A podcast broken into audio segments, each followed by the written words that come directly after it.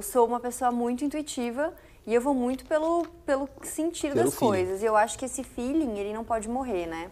E o mundo corporativo ainda bem que está se abrindo muito para isso. É...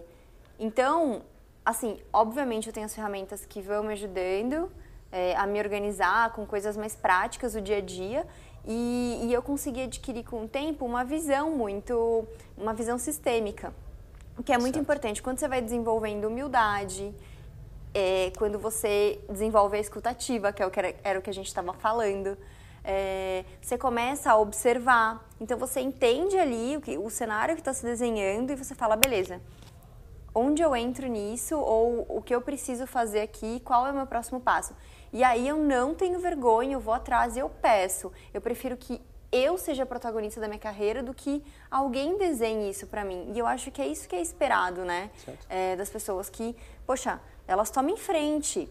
Claro que de uma forma muito é muito madura, né? E é algo que a gente desenvolve também. Você vai adquirindo, não dá para você sair assim de supetão e falar, olha, eu quero isso, eu quero aquilo.